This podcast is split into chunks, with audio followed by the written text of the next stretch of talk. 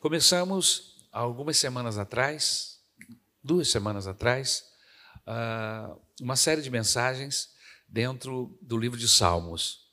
E quando eu falei uma série de mensagens, não necessariamente a gente vai seguir cronologicamente, né, numericamente, Salmo 1, Salmo 2, Salmo 3, Salmo 4. Nós vamos trabalhar vários salmos dentro deste livro, são 150 salmos, a gente teria que ter 150 semanas no ano. Na verdade, para fazer um estudo assim, nós teríamos que trabalhar durante três anos, né? Quase três anos, são, são 52 semanas, 52 quintas-feiras, 52 domingos, enfim. E multiplica isso por três, vai dar três anos, né? E a gente ficaria todo o tempo aqui só falando sobre salmos. então, nós vamos orando a Deus, pedindo orientação e vamos separando alguns salmos e, enfim, Vamos chegar lá perto dos 150. Não sei nem se eu vou pregar o número 150, amém? Mas a gente quer trabalhar o maior número de salmos possível, pelo menos aqueles que nós mais conhecemos, mais lemos, e trazer aqui, para a glória de Jesus, é, é, é, aquela água fresca, trazer aquele, aquele, aquele prisma diferente, bíblico, orientado pelo Espírito Santo, aplicar ao nosso coração. Esse é o nosso objetivo. Amém? Salmo de número 8. Amém? Glória a Deus. Salmo de número 8. O Salmo de número 8 tem nove versículos. Eu vou ler na nova versão internacional e você pode acompanhar essa leitura no nome de Jesus. Amém? Graças a Deus. Eu vou ler o enunciado do, do salmo que diz assim: Para o mestre de música, de acordo com a melodia, os lagares, salmo davídico, ok? Vamos lá, versículo 1. Senhor, Senhor nosso, como é majestoso o teu nome em toda a terra, tu, cuja glória é cantada nos céus, dos lábios das crianças e dos recém-nascidos, firmastes o teu nome como fortaleza por causa dos teus adversários para silenciar o inimigo que busca vingança. Quando contemplo os teus céus, obra dos teus dedos, a lua e as estrelas que ali firmaste, pergunto: que é o homem para que com ele te importes? E o filho do homem para que com ele te preocupes? Tu fizeste como tu fizeste um pouco menor do que os seres celestiais e o coroaste de glória e de honra. Tu fizeste dominar as obras das tuas mãos, sobre os seus pés tudo puseste, todos os rebanhos e manadas, e até os animais selvagens, as aves do céu, os peixes do mar, e tudo que percorre as veredas dos mares. Senhor, Senhor nosso, como é majestoso o teu nome em toda a terra. Amém. O tema deste sermão, desta meditação, é o seguinte: nosso lugar na criação de Deus. É o tema da mensagem esta noite. Amém? E sempre que eu introduzo uma mensagem, às vezes eu faço uma pergunta, às vezes eu conto uma história, e eu vou fazer uma pergunta para você, introduzindo este salmo, esta mensagem. Você já perguntou sobre o seu lugar no mundo? Qual é o seu lugar neste mundo de meu Deus, do nosso Deus? Você já se perguntou por que Deus colocou você aqui? É possível que sim, que você já tenha feito essa pergunta. Irmãos, essa é uma pergunta pessoal, estou fazendo a você especificamente. Estou aqui com um auditório, com inúmeras pessoas, mas é uma pergunta pessoal, individual. Mas antes que você possa começar a responder essa pergunta que eu estou lhe fazendo, esta pergunta pessoal, individual, primeiro você deve respondê-la em um nível mais amplo. Como assim, pastor? Você deve primeiro respondê-la em um nível maior. Qual é o lugar do homem neste mundo? Talvez, se nós começássemos a responder por aí, vendo de uma forma global, maior. Qual é o lugar do homem neste mundo? Quem sabe a gente consiga responder qual é o nosso lugar, especificamente neste mundo. Amém? Queridos, o Salmo de número 8 é um belo hino de louvor. Isso nós podemos ver pelo enunciado do, do Salmo. O, quem faz o enunciado já, já nos dá a dica, que é uma canção, como todos os salmos são canções. Mas essa especificamente é anunciado no, no enunciado do texto, não é? Dando a dica, que é um louvor. Né? Como muitos dos salmos, este salmo também, pelo enunciado, nós já sabemos quem o escreveu. Davi, é um salmo davídico. Ele começa este salmo e ele termina o salmo com estas palavras de louvor e aclamação. Você fechou a Bíblia? Mantenha o texto aberto. Nós vamos trabalhar o texto. Amém? Ele começa dizendo: Ó oh, Senhor, Senhor nosso, quão majestoso é o teu nome em toda a terra. Este salmo, meus queridos irmãos, fala da criação de Deus e da criação noturna.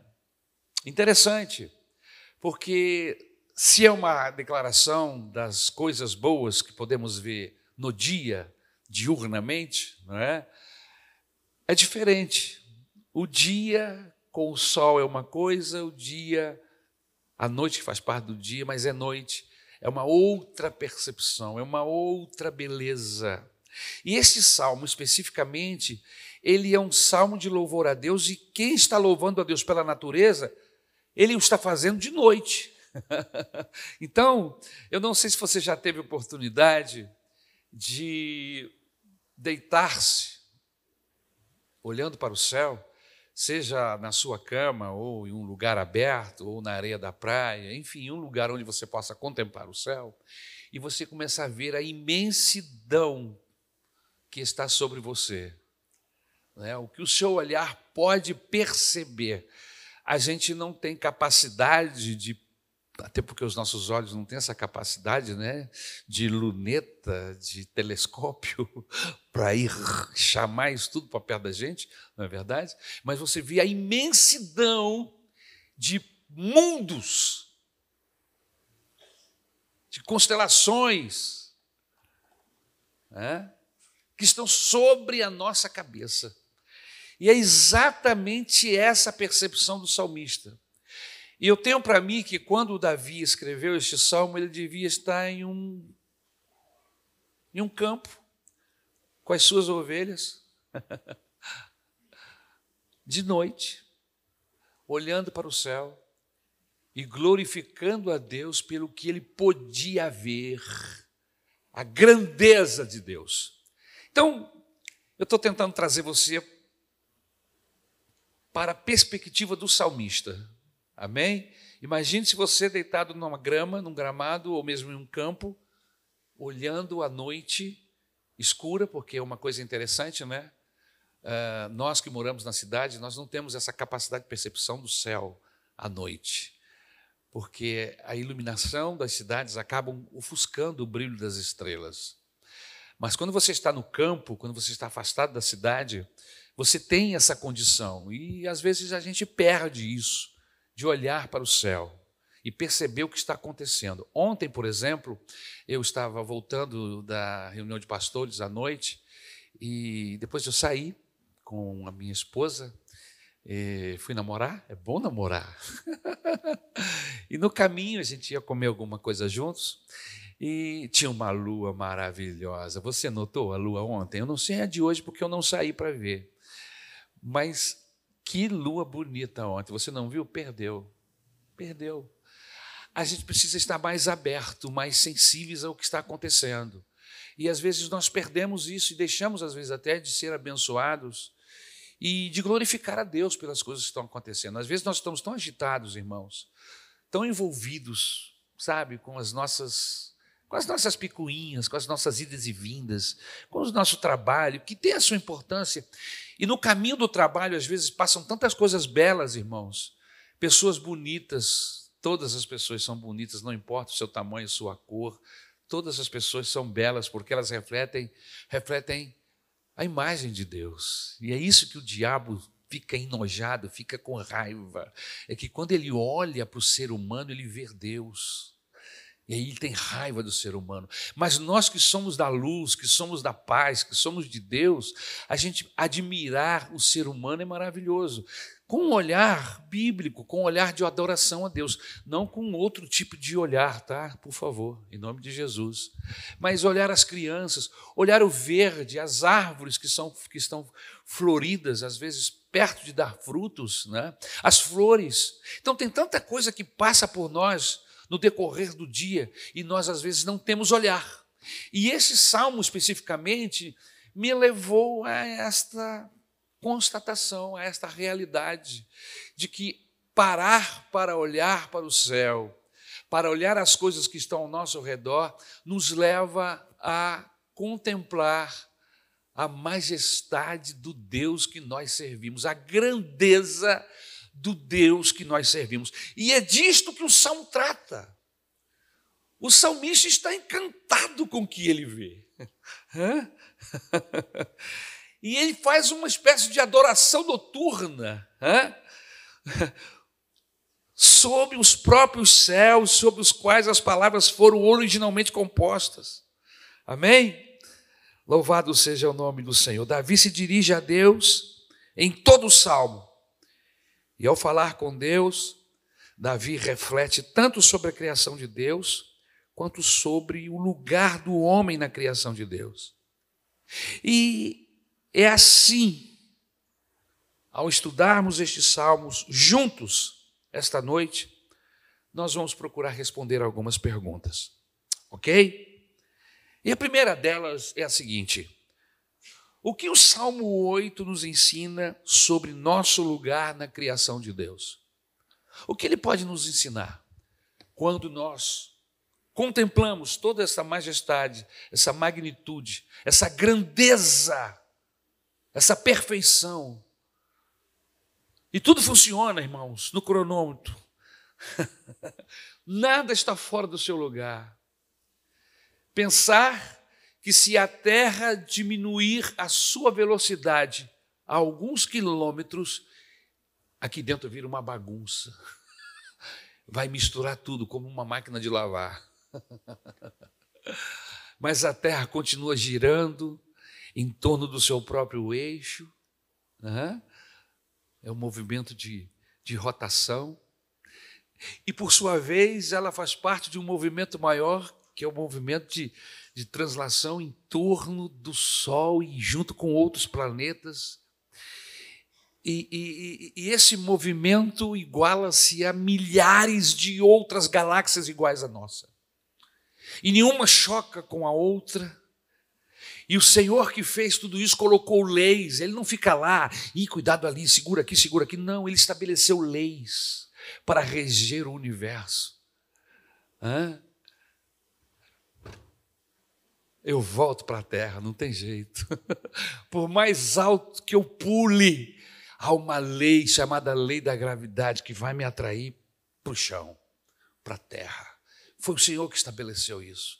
Então eu não saio flutuando por aí sem rumo, sem direção, não. Ele me plantou aqui para eu andar.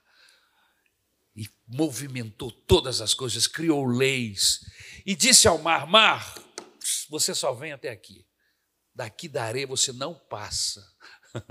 Ele pode até ir causar alguns problemas, e isso acontece de vez em quando, mas ele retorna para o seu lugar, porque ele é obediente ao dono do universo.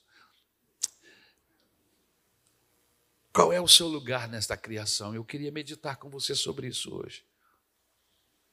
Primeiro, a gente precisa saber que Deus é maior que todos. E é isso que o salmista está querendo nos passar. Ele é o maior. Ele é maior do que tudo que ele fez.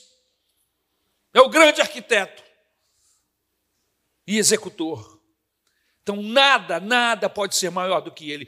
Tudo é criaturas dele, tudo é criação dele. E ele rege todos esses exércitos, irmãos, de uma maneira magnífica e poderosa. E o salmista está com as costas plantadas na terra, olhando para o céu e vendo as estrelas, a lua, as galáxias e os movimentos que tudo isso produz, irmãos, e ele está extasiado de ver que esse Deus tão grande, tão magnífico, pode enxergar alguém tão pequeno, menor que uma célula, um micróbio, como eu e você. Isso não é fantástico? Isso não é maravilhosíssimo? É isso que o salmo trata. O nome de Deus, Deus é o maior que todos. É o que fala o versículo 1 e o versículo de número 2. Vamos ler de novo? Amém? Senhor, Senhor nosso, como é majestoso o teu nome em toda a terra, tu, cuja glória é cantada nos céus, dos lábios das crianças e dos recém-nascidos, firmastes o teu nome como fortaleza por causa dos teus adversários, para silenciar o inimigo que busca vingança. Olha, meus queridos irmãos, o salmista quer dizer que, bem antes de tudo, o Salmo 8 nos ensina que Deus é maior. A gente costuma cantar um louvor aqui que diz assim, Deus é maior. Lembra disso? Lembra desse louvor? Só, só me vê esse pedacinho, não vê mais nada. Deus é maior. E aí alguém fala alguma coisa, o coro repete alguma coisa. Deus é maior. E aí o coro diz assim: é maior que tudo, é maior que isso, é maior que aquilo. Ele é o grande, eu sou. Deus é maior. Maior que o planeta Terra. Maior que a nossa galáxia. Maior que o universo isso significa que ele é maior do que o teu problema. Isso significa que ele é maior do que esta montanha que você quer, precisa transpassá-la, ou pulá-la, ou passar para o outro lado. Ele é maior. Ele é o Deus dos grandes feitos, mas também é o Deus dos pequenos feitos, dos detalhes, das minúcias. Amém? O nome de Deus é majestoso em toda a terra. Perdemos oportunidade de glorificar a Deus quando não olhamos a natureza ao nosso redor. Como já vimos, Davi começa e termina todo o salmo com estas palavras: O Senhor, ou melhor, ó Senhor, Senhor nosso, quão majestoso é o teu nome em toda a terra. Se você olhar para esse versículo de perto em sua Bíblia, ou na tela exibida, você notará que há duas representações diferentes da palavra. Senhor, no versículo, o primeiro Senhor está todo em maiúsculo. Notou? em letras maiúsculas. E o segundo Senhor, só o S aparece. Maiúsculo. As outras letras são minúsculas. Esta é a maneira como a maioria das traduções da Bíblia em inglês distingue entre duas palavras diferentes para Senhor. Senhor no hebraico, quando você vê a palavra Senhor, toda ela escrita em, em letras maiúsculas, esse é o nome real de Deus.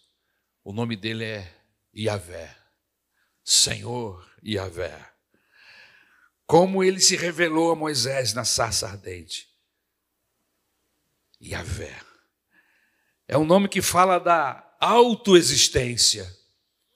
Ele não foi criado, ele é criador. Ele sempre existiu. Ele é Deus. A partir dele todas as coisas foram criadas. Yahvé. Aleluia. Foi assim que ele se apresentou para Moisés lá na sarça ardente. É um nome que fala da autoexistência de Deus e da sua natureza eterna. Amém? Quando você vê a palavra Senhor só com S em maiúsculo, com apenas a primeira letra maiúscula, isso traduz a palavra hebraica Adonai, que significa Senhor ou Mestre. Então, neste salmo, o salmista está tratando Deus das, das duas maneiras, como o eterno e a. O eterno, o grande eu sou,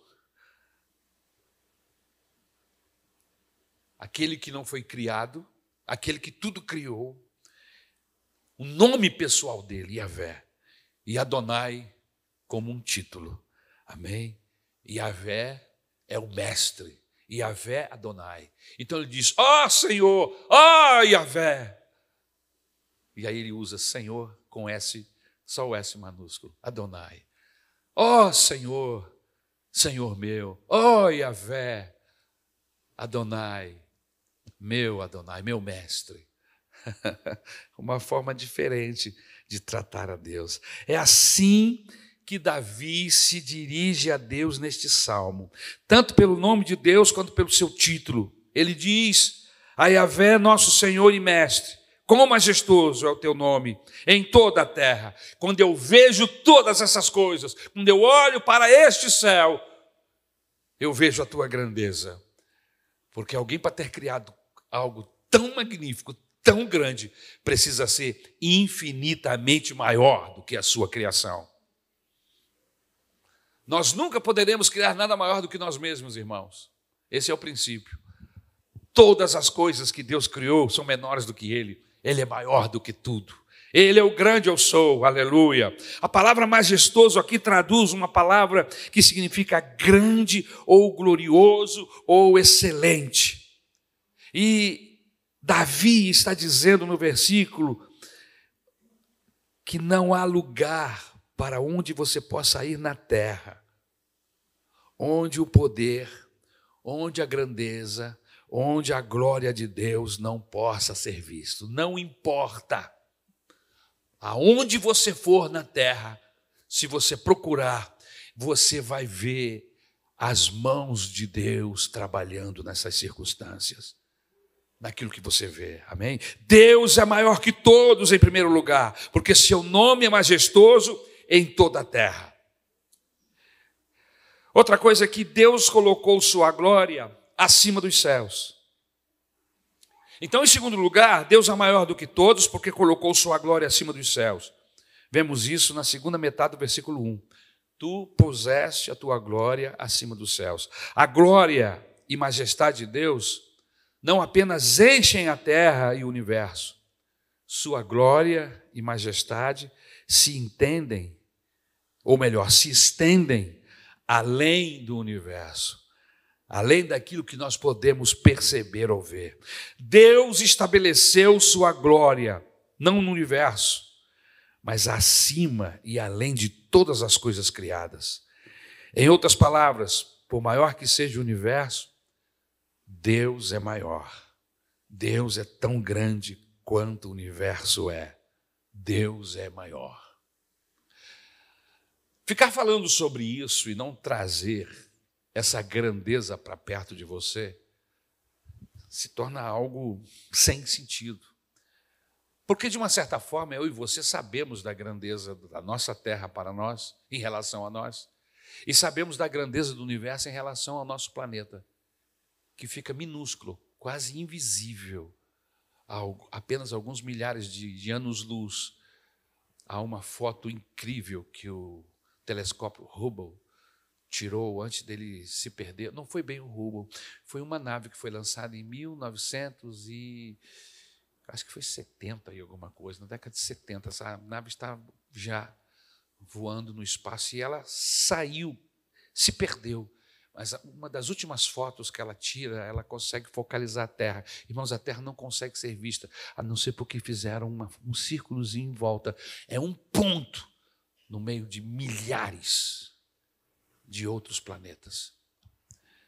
E aí você vê a grandeza de alguém que construiu tudo isso, que fez tudo isso, simplesmente com quero, haja, faça-se isso, faça-se aquilo, coloque assim, separe daqui para lá, e ele vai fazendo, e vai fazendo, e vai montando.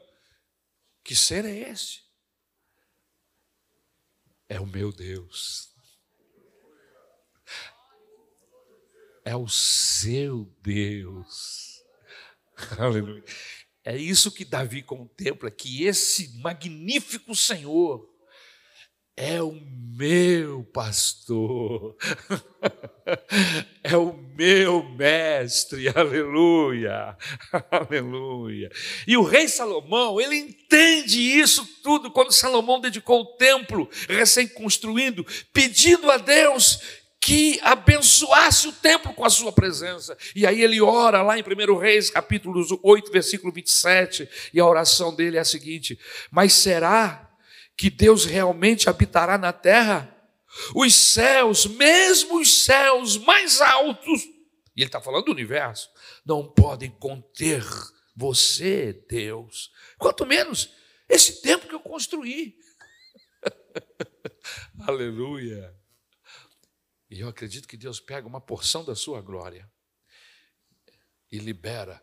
E a Bíblia diz que a glória do Senhor inundou aquele espaço, aquele templo, de uma tal maneira que os sacerdotes não podiam entrar dentro do lugar, porque estava tão saturado da glória de Deus. Aleluia. Louvado seja o nome do Senhor. Deus não está contido no universo. Ele colocou sua glória acima dos céus. Ele está querendo dizer: Deus é maior do que tudo. Em terceiro lugar, Deus pode silenciar seus inimigos, mesmo através dos louvores das criancinhas. Olha que interessante, como é que o salmista liga uma coisa à outra. Essa terceira maneira que o Salmo 8 nos ensina que Deus é maior que tudo. E aí ele ele vai buscar uma criança, que é o ser menor do que um ser humano, é um ser que ainda está em formação, uma criancinha. E aí o salmista diz que o louvor desta criança, desse inocente, consegue glorificar a Deus de uma tal maneira que cala os seus inimigos.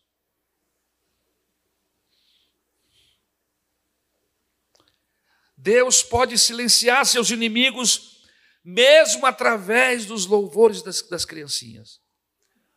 É o que diz o versículo 2: Dos lábios das crianças e dos pequeninos ordenaste o louvor por causa dos teus inimigos, para calar o inimigo e o vingador.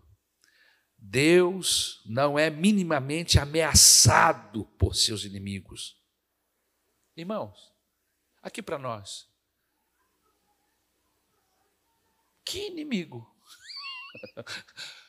como alguém que é todo poderoso, que com um estalo dos dedos, com um simples querer, sem que ele se mova, ainda que ele é espírito e a gente imagina o Deus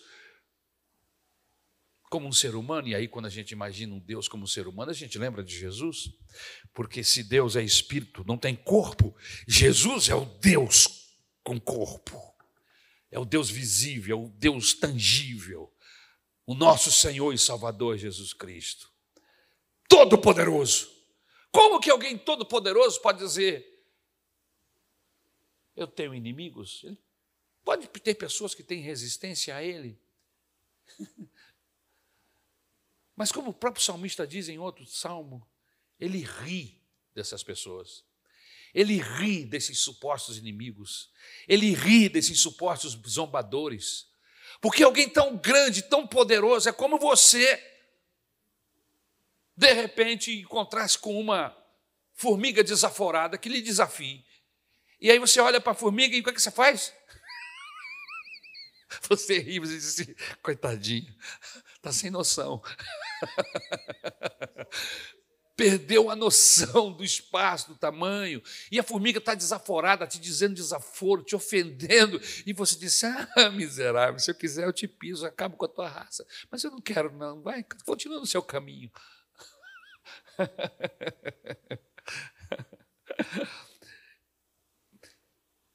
Deus não é minimamente ameaçado por seus inimigos. Mas quando o louvor e o que é louvor? Louvor é elogio, irmãos. E aí eu abro um parênteses aqui para dizer que às vezes nem sempre tudo que cantamos é louvor. Se não está elogiando a Deus, não é louvor. Porque louvor, irmãos, é elogios. Quando eu quero louvar alguém, eu digo o que para essa pessoa? Olha, fulano de tal, é uma pessoa assim, é uma pessoa fantástica, é uma pessoa maravilhosa, é uma pessoa, um ser humano, é carinhoso. O que você está fazendo? Você está louvando, você está dizendo coisa que aquela pessoa faz, que aquela pessoa é. Louvor é elogio a Deus. E até na hora de eu escolher louvores para cantar, seja um, um louvor em um, em um culto onde eu vou cantar, ou eu fazendo parte de um grupo de louvor, ou mesmo num coral, eu preciso entender que esse louvor precisa elogiar a Deus, senão não é louvor. Então, louvor, elogio a Deus. Então, Deus não se incomoda com esses seus inimigos, ele não se sente ameaçado pelos seus inimigos. E os elogios das criancinhas, você vê, ele não se sente ameaçado pelos seus inimigos. Mas quando as criancinhas começam a adorá-lo, começam a elogiá-lo, somente isso é suficiente para calar a boca desses seus inimigos. Ele não precisa mover a sua mão, ele não precisa voltar-se para essa pessoa, esse suposto ameaçador, esse suposto inimigo. Basta um serzinho, como uma criança, começar a dizer: como Deus é bom, veja o sol, veja a lua, veja as estrelas, olha a formiguinha, olha a plantinha, do jeito que as crianças falam. Quando as crianças começam a dizer como Deus é maravilhoso, quando você começa a ensinar o seu filho a adorar a Deus, esses supostos inimigos do Senhor estão sendo derrotados pelo louvor de um cordeirinho, de uma criança. Até mesmo os elogios de criancinhas podem derrotar aqueles que tentam se opor a Deus e seus caminhos. Inclusive, Jesus citou esse versículo quando estava curando no templo. Ele estava curando, isso está registrado nos evangelhos, e as crianças começaram a proclamar Jesus, dizendo: Messias, Messias, nosso Salvador, Messias. E as crianças diziam, Messias. As criancinhas diziam, Messias, Messias, gritando, Osana, o filho de Davi. Olha, e se tem uma coisa que deixava Jesus, sabe, contente é quando alguém o chamava de filho de Davi. Havia uma identificação, filho do homem. E ele, e ele para para ouvir essas crianças louvando a sua presença e aí ele se refere a essas crianças e ele cita o texto deste salmo, versículo 8, que o louvor melhor, o melhor louvor, o louvor mais impactante, o louvor que cala a boca dos inimigos, é o que sai da boca dos pequeninos. Aleluia. E os mestres da lei, se me lembro bem do texto, os sacerdotes, sacerdotes, eles ficaram indignados e perguntaram a Jesus: Você está ouvindo o que essas crianças estão dizendo? E Jesus disse: Sim, eu estou ouvindo. e então Jesus cita o Salmo 8, versículo 2: Vocês nunca leram que dos lábios das crianças e dos pequeninos ordenaste louvor e adoração? Isso está em Mateus capítulo 21, 14, e versículo, até o versículo 16. Há uma dica aqui no Salmo de número 8, da promessa que foi dada à humanidade quando Deus amaldiçoou a serpente no jardim, lá no jardim do Éden. Ou se lembram que, que houve uma ameaça? Isso está lá em Gênesis capítulo 3, versículo 15, né? quando Deus amaldiçoou a serpente no jardim do Éden. Deus disse à serpente: Porei inimizade entre você e a mulher, e entre a sua descendência e a dela. E aí, tem um ponto e uma vírgula. E aí ele diz assim: Ele, ele quem? O fruto. Porém, inimizade entre você e mulher e entre a sua descendência. Quem é? Quem é esse? A descendência. O fruto dessa mulher, a descendência dessa mulher vai esmagar a tua a sua cabeça. Você vai lhe ferir o pé, o calcanhar, mas ele vai lhe esmagar a cabeça. E Deus, aí nesse texto, irmãos, está fazendo uma referência à pessoa de Jesus, que iria nascer dentro do seu tempo, no tempo próprio que Deus havia determinado, onde a serpente iria ferir o seu pé, e ele foi ferido. Mas ele esmagou a cabeça de Satanás. O diabo já está vencido. O diabo já foi derrotado. Nós estamos dentro de um tempo que nós estamos vivendo e parece assim que o diabo está sendo derrotado. Não, ele já foi. Ele já foi condenado, só está esperando o tempo para ouvir a sua sentença. Ele já foi derrotado. O Senhor Jesus já pisou na cabeça dele. É por isso que a Bíblia, quando fala de vitória, coloca a igreja como vitoriosa. Nós somos o único povo da parte da parte da terra que já sabemos, aleluia, que o nosso inimigo está debaixo dos nossos pés, pelo poder do sangue de Jesus. Nós sabemos que nós vencemos. No final, quem prevalece é a igreja do Senhor Jesus Cristo, sob as ordens do mal. Aleluia! Por meio da procriação de filhos, estabeleceu-se uma linhagem que por fim traria o Messias e uma derrota esmagadora para Satanás, o grande inimigo, inimigo de Deus. Agora, o nome de Deus é majestoso em toda a terra, ele colocou sua glória acima dos céus, ele pode silenciar seus inimigos, mesmo com os elogios de criancinhas. A primeira coisa que o Salmo 8 nos ensina sobre nosso lugar no universo é que Deus realmente é maior do que tudo. Mas não para aí. E eu começo a terminar. Porque o, em segundo lugar, qual é o nosso lugar neste universo? É a pergunta que eu fiz há pouco. Né? O que nos ensina o Salmo de número 8 sobre o nosso lugar no universo? O Salmo nos ensina que o universo é grande e que nós somos pequeninos. Veja o versículo 3 e o versículo de número 4. Vamos ao texto? Quando contemplo os teus céus, obra os teus dedos, a lua e as estrelas que ali firmaste, pergunto: que é o homem para que com ele te importes? E o filho do homem para que com ele te preocupes. Então, quando nós lemos esses dois versículos, a gente começa a imaginar o nosso tamanho em relação a tudo isso. Então, a segunda coisa que o Salmo 8 nos ensina é sobre o nosso lugar no universo. É que o universo é muito, muito, muito grande. Em comparação, somos muito, muito, muito pequenos, irmãos. A olhar para as estrelas à noite, Davi tem essa ideia da grandeza do universo.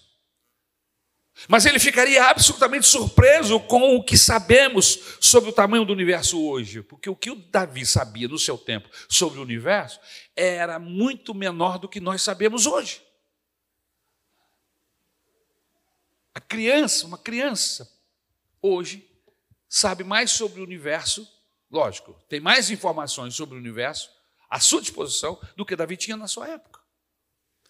É possível que uma criança possa saber mais sobre o universo por causa da infinita condição de perceber informações do que Davi na sua época. Se Davi já estava, vou usar uma expressão mais grotesca, abestalhado, boquiaberto, pasmado diante de toda a grandeza. Imagine, lembre-se, lembra, lembra a figura que nós montamos aqui para você se, se, se, se perceber?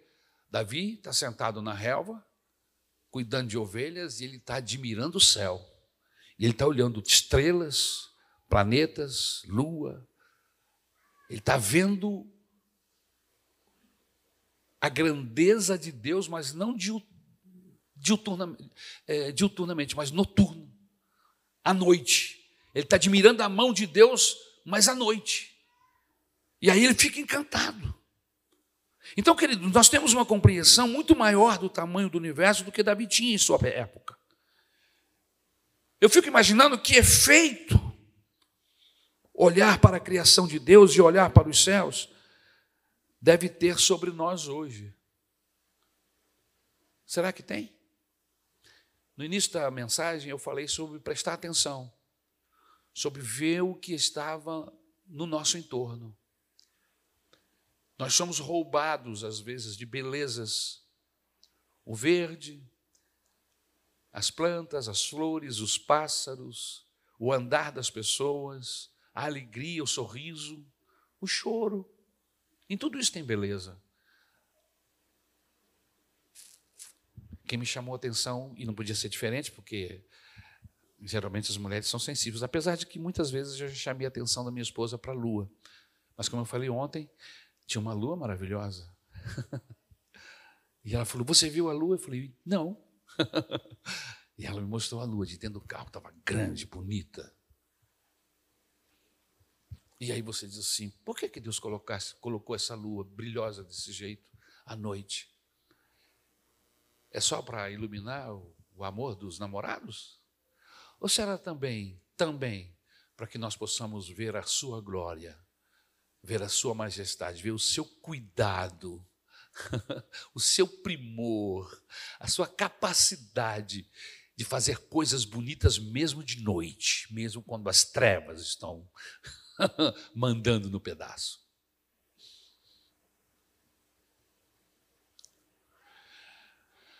Eu li uma frase não faz muito tempo que às vezes nós temos que passar pela noite para poder admirar a beleza das estrelas. Às vezes nós estamos vivendo dias de tribulações, dias que podemos chamar de noites, porque são momentos escuros na nossa vida, e aí a gente não percebe que mesmo na escuridão, a gente pode perceber o brilho das estrelas e glorificar a Deus. Há um hino antigo que eu me lembrei aqui agora que diz assim: eu cheguei a cantar esse hino algumas vezes no coral da igreja. Só me lembro da primeira estrofe que diz assim: Mesmo na tempestade podeis andar sem medo da escuridão. Quando a noite chegar, haverá um céu. Eu não me lembro do resto, irmãos. Veio na minha mente agora, porque a gente começa a falar do assunto, e aí a pasta aparece, né? Mas se você colocar aí mesmo na tempestade, o Google vai te dar na hora a letra é fantástica. Acha para mim aí, minha querida, por favor. Acha, meu amor. Amém? e a letra fala justamente disto. Que às vezes, no meio da tempestade, a gente pensa que não é hora de caminhar, que é hora de desistir. E a letra desse louvor, e o que o Salmo de número 8 me ensina, é que eu posso contemplar a glória de Deus em qualquer circunstância, seja de dia ou de noite na escuridão, no meio da tempestade, os raios, eu posso glorificar a Deus, porque foi Ele que fez todas essas coisas. E se Ele teve cuidado de gerar todos esses processos, por que é que não vai ter cuidado de mim e de você? Aleluia! Aleluia! Então a beleza da criação de Deus deve nos levar a adorar o Criador. Em primeiro lugar, a beleza da criação de Deus deve nos levar a, a glorificar o nome dEle. É o que nós entendemos no versículo 3, onde Davi diz: Quando considero os seus céus, obra dos seus dedos, meu coração fica extasiado. Achou, filha?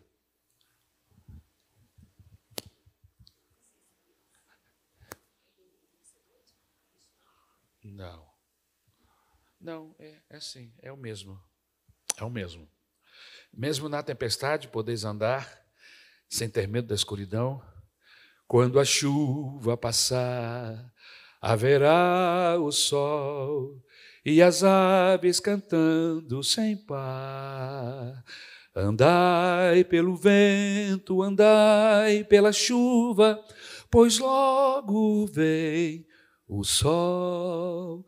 Andai com Deus nos vossos corações, e a sós não andareis, a sós não andareis. Cadê o homem? Estava sentado ali. Sumiu? O homem do coral. Ele deve lembrar desse hino. Amém? E quem sabe uns presbiterianos, assembleanos mais ferozes, com certeza devem lembrar desse louvor em algum tempo. Um coral cantando, um quarteto. Amém? É, lindo louvor, a música é muito bonita. Amém? A sós não andareis, a sós não andareis. Louvado seja o nome do Senhor. Então, irmãos, agora sabemos que Deus, na verdade, não tem dedos, braços ou mãos, porque Deus é espírito, não tem corpo. Mas esta é uma maneira poética com que Davi descreve esse ato íntimo e pessoal da criação de Deus. O mundo em que vivemos foi criado por Deus, embora manchado e distorcido pelo pecado, ainda podemos ver a beleza do Criador refletida em sua criação.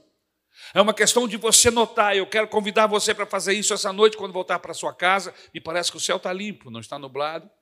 Ou amanhã cedo, quando você se levantar, você vai se lembrar dessa mensagem, o Espírito Santo vai fazer você lembrar, e você vai poder glorificar a Deus pela grama, pelos pássaros, pelas flores, pelas árvores, pelas belezas naturais que o Senhor colocou, mesmo essas belezas já destruídas ou já com dificuldades por causa do pecado, da ação do homem. Mas mesmo assim é possível. Quando a gente chega aqui em Campo Grande, uma das coisas que mais me chama a atenção são as montanhas, elas ficam mais próximas. Amém? E você pode ver o verde, você pode ver todo um, um processo lindo, maravilhoso da floresta que o Senhor plantou, e essa floresta já estava aqui muito antes de nós chegarmos. Amém? Louvado seja o nome do Senhor. Então, esta é uma área onde Davi e aqueles que viveram em seu tempo provavelmente tiveram vantagem sobre nós. Podemos ter um conhecimento maior do universo do que eles, mas eles certamente tiveram mais experiência direta da natureza do que nós temos hoje. E para vocês notarem como eles observavam mais as coisas, o próprio anúncio do nascimento do Senhor Jesus foi uma estrela brilhante, irmãos. E três estudantes do universo, do céu, simplesmente ficaram encantados com aquela estrela que se movia, e eles diziam: Mas que estrela é essa? De onde ela apareceu?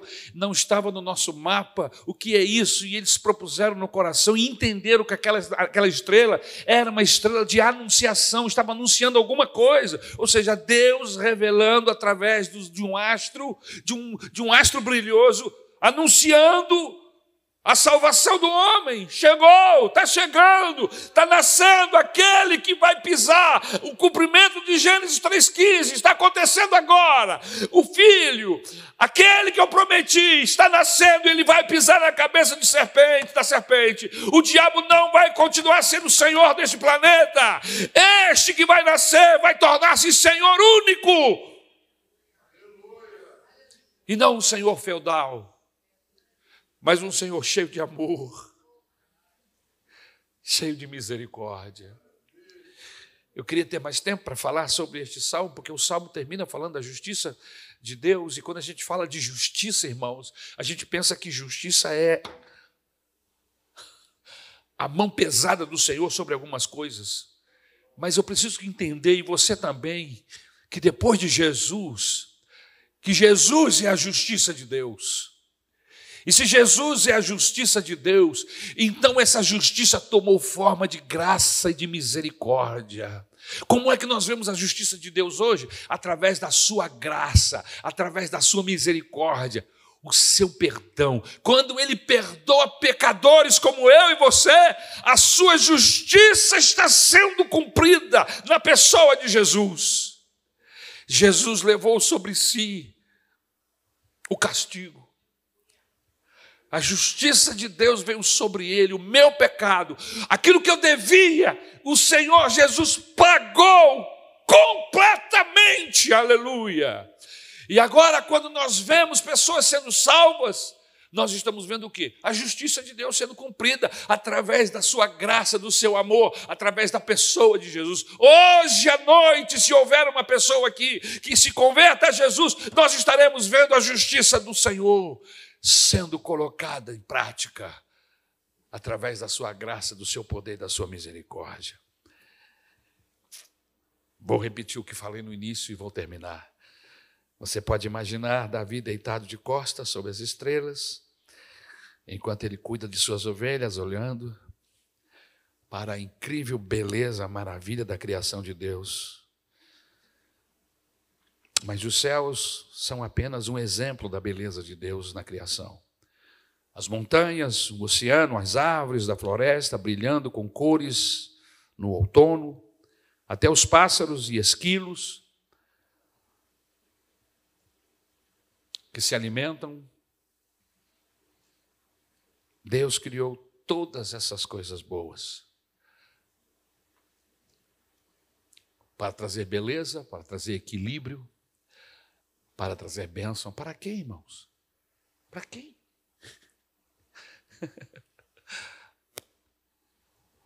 por mim e por sua causa. Quando Deus pensou no planeta Terra, antes dele pensar no planeta Terra, ele pensou em alguém. Ele pensou em você. Pensou no homem, em uma raça. Homens e mulheres. Quando eu falo homem, eu estou falando de homens e mulheres, uma raça, homem. Tudo que ele fez, ele fez para a glória dele, mas para a nossa alegria.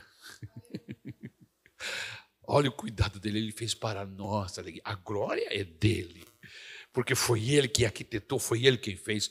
Mas ele fica com a glória e a gente fica com, com a alegria de saber que esse Deus cuidou dos mínimos detalhes para que eu e você possamos viver uma vida de qualidade, uma vida de exuberância, uma vida de louvor e de adoração, a pessoa bendita dele. Por isso, não deixe a vida passar, não deixe que os problemas, as doenças, as dificuldades, as circunstâncias lhe roube essa oportunidade de adorar a Deus, de ver o cuidado de Deus. Irmãos, uma abelhazinha, uma abelhinha, junta com outras centenas delas iguais, são insetos pequeninos. E esses insetos trabalham durante todo um tempo para fazer uma das coisas mais deliciosas, que é o mel. Irmão, para quem que ele fez isso? Por fazer? Ah, vou fazer uma abelhinha aqui para fazer. Elas vão criar o mel, e depois o mel vira. Elas mesmo trabalham, vão crescendo, vão crescendo, se tornam gigantescas né, sua, sua morada, porque elas usam o mel como geleia real para alimentar a, a, a abelha rainha. E é só para isso? Para esse ciclo? Não! Ele fez tudo isso, irmãos, para o homem, porque se o mel é alimento, aquela, como é que chama? A colmeia se transforma. Hoje nós temos tecnologia, e não é uma tecnologia nova, é antiga, se transforma em, em bases, em, em cremes para abençoar a sua pele. A geleia real que alimenta, que nutre a sua pele. E você diz que isso tudo foi por acaso? Não! Você acha que Deus fez isso tudo só para o urso chegar lá e meter a pata dele sair comendo mel com, com abelha, com, com, com tudo que tem direito? Não, ele, o urso até pode fazer isso, mas ele tinha um alvo maior, era você. E hoje a gente tem o mel engarrafado, não vou, preciso nem criar abelha. Já existem os criadores, eu não preciso nem pegar a colmeia, já existe quem o faça, para transformar isso em cremes maravilhosos para passar na sua pele, na pele do seu, da seu bebê, da sua criança, da, enfim, de todos nós, e com isso aliviar, trazer maciez. Hã? É o Senhor trabalhando nos detalhes para que eu e você possamos viver melhor, mas não nos esquecermos que foi Ele que fez tudo isso. Este salmo tem como grande objetivo mostrar que o nosso Deus é maior que todas as coisas. Mostrar que o nosso Deus, aleluia, tem um alvo com todas essas coisas. Primeiro sabemos que Ele é maior, depois sabemos o nosso tamanho em relação a, a esse Deus, a esse universo. Aleluia. E por último, Deus nos deu um lugar especial de honra na criação. Amém? Então o Salmo nos mostra que Deus é maior, mostra que nós somos menores, mas que apesar de sermos menores, Ele nos deu um lugar de honra em toda essa criação. E eu quero terminar lendo justamente o texto, versículos 8 e 9, que diz: As aves do céu, os peixes do mar e tudo que percorre as veredas dos mares. Senhor, Senhor nosso, como é majestoso o teu nome em toda a terra. Vamos ficar de pé, em nome de Jesus.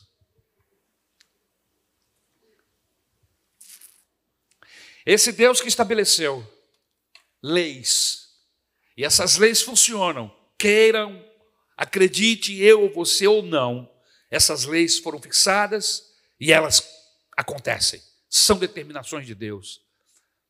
Mas ele fez tudo isso com um alvo. Cuidado.